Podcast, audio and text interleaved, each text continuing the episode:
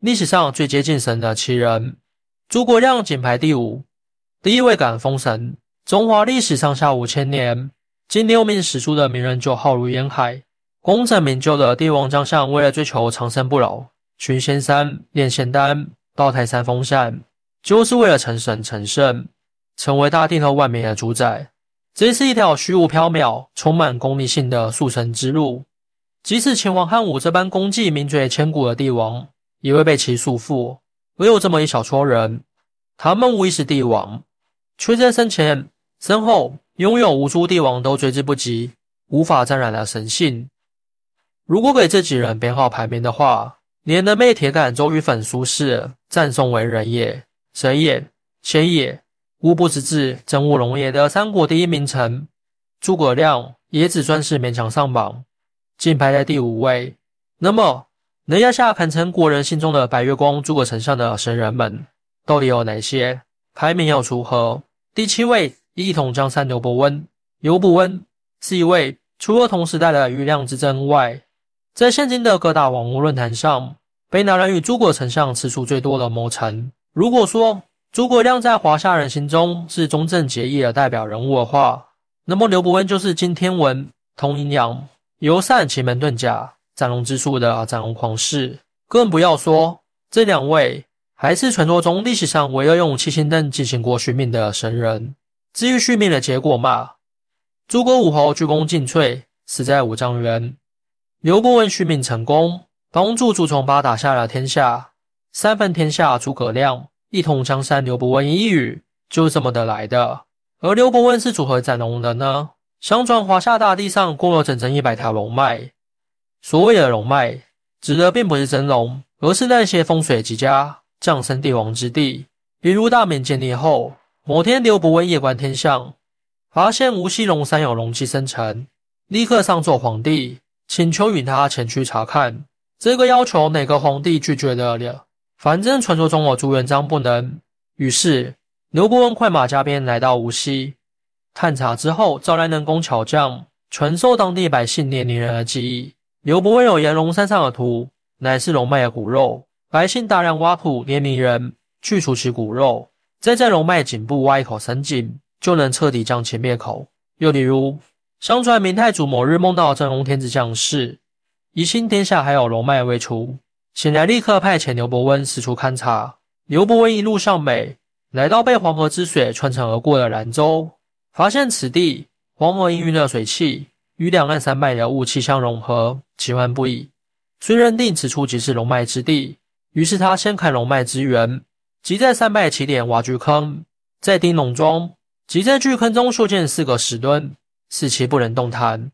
最后镇压龙脉之魂，即修建芙蓉亭、芙蓉阁，让其永世不得复生。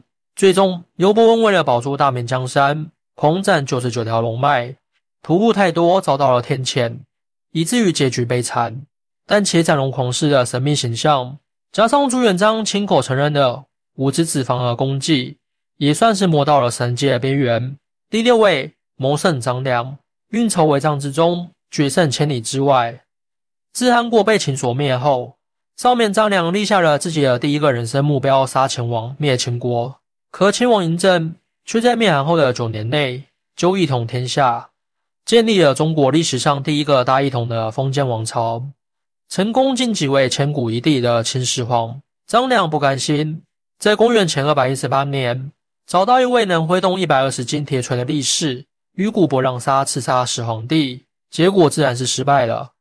尽管力士用铁锤砸中了天子驾六的马车，车里的人也死了，可秦始皇却活得好好的。毕竟，常年霸占北海沙榜第一位的始皇帝。怎么可能没有几个替身呢？饱受打击的张良渐渐学会收敛其自己的锋芒，做事多去谋算人心。而他还选中了真龙天子刘邦，帮他妙计入咸阳，提醒他约法三章，逃出鸿门宴，献上下一之谋，决胜千里之外，成为刘邦夺得天下的最大功臣之一。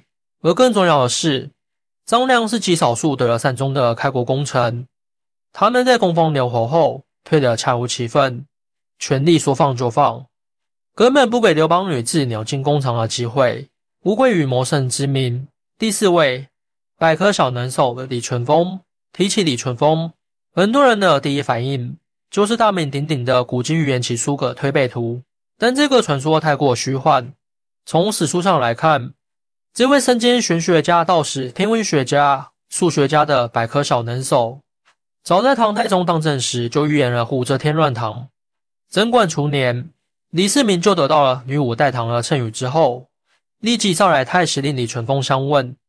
李淳风特别淡定地回答道。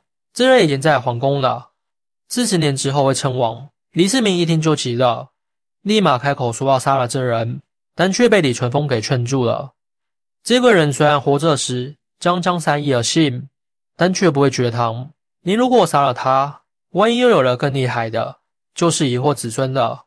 除了预言之外，他还著出了世界气象史上第一部专著，推行了定数法，为九章算术做注释，改进天文回忆。不是玄学家，更像科学家。第三位最具神秘色彩的道士袁天罡，比起李淳风，袁天罡这位身兼玄学家和天文学家二职的道士，更具有神秘色彩。相比在唐朝朝廷中任官四十年，在史书上有诸多记载的李淳风，《新唐书》对袁天罡的评价只有六个字：其数经内如此。此六字也可表明，这位专职道士的道术确实不一般。相传袁天罡精通易经、算命、相面和炼丹之道。他利用八卦和洞察人性的本领，一举打入京城上流贵族圈，直达天听，得到唐太宗的垂青。大业元年，刚来到洛阳的袁天罡到幼年的武则天家中给武家孩子算命。当他说出武家兄弟能位居三品时，一众人都激动兴奋不已。没想到袁天罡在看到武则天后，直接惊叹出声。说这位公子是极致大贵之人，若为女子，则能成为权倾天下的女皇。除此之外，袁天罡还曾预测到了自己的死期和死后命运。而唐玄宗得知袁天罡此后会被投入地狱，受尽折磨时，立即下令将其追为太师，才助其脱离苦难，升入天界为仙。袁天罡预测命运的道法已经精妙绝伦，而他更难得的是，还能改变命运。或许也是因此，才会成为我国历史上最具神秘色彩的道士。第二位，疑似穿越者的鬼谷子。春秋战国时期，诸子百家群星闪耀，论及其中可称为全才的大家，非鬼谷子莫属。作为纵横家的开山祖师，名下有三寸不烂之舌张仪，挂六国相应的苏秦，至死方休的同门师兄弟孙膑、庞涓。鬼谷子的这些优秀弟子。搅动了同时代一大多半的政治战争。除了纵横学以外，鬼谷子在道家、兵家、阴阳家上的造诣也不可谓不深。由于本人和弟子都太有传奇色彩，后世人往往喜欢给鬼谷子身上施加诸多神秘色彩。但事实上，这人是个无神论、人本论者。自人口中心中极为前进的神灵，在鬼谷子看来，不过是人类还未看明的自然规律而已。不仅如此，鬼谷子还讲究众生平等、修身养性和摆烂。所谓摆烂，指的是鬼谷子的入世百合策，是可以智者抵而塞之，不可智者抵而得之。打白意思就是，如果一个国家还可以挽救的话，大家就齐心协力帮助上位者去挽救；如果已经烂到无可救药了，就取而代之，不要白费力气。鬼谷子甚至还精通蛰伏之道。倡导国家弱小时，就深挖地广积粮，伺机而出；鼓励个体们在搞事业的时候，多多结党营私，但公不如私，私不如节，节而无戏者也。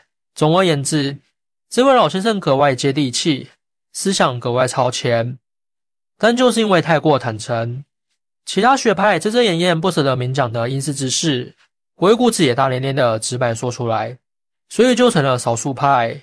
第一位封神的姜子牙。如果说前面的六位是凭借着自己的思想和才能，甚至是术法去绽放出被神的光辉的话，那么中文的老前辈八十多岁还坐在渭水之滨愿者上钩的姜子牙，无疑是最神的存在。就说以上六位，有哪个赶八十岁才开始出山搞事业？人们往往喜欢用大器晚成来形容中年得志或老年得志的能人。但要论起来，姜子牙才是真正的大器晚成，更不要说他还在封神榜中真正的封了神。正应了张爱玲的那句“出名要趁早”，这里的趁早指的不是年龄，而是姜子牙出生的年代——殷商。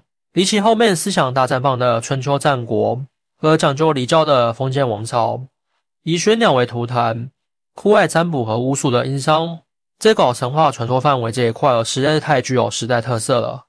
也无关于后人在写《封神榜》时，将人物和朝代安放在商朝头上，以至于通让作为开国功臣的姜子牙一跃成为中国历史上最接近神的第一位。欢迎大家一起来讨论。明的支持是我更新的动力。更多精彩内容，请关注伴你听书。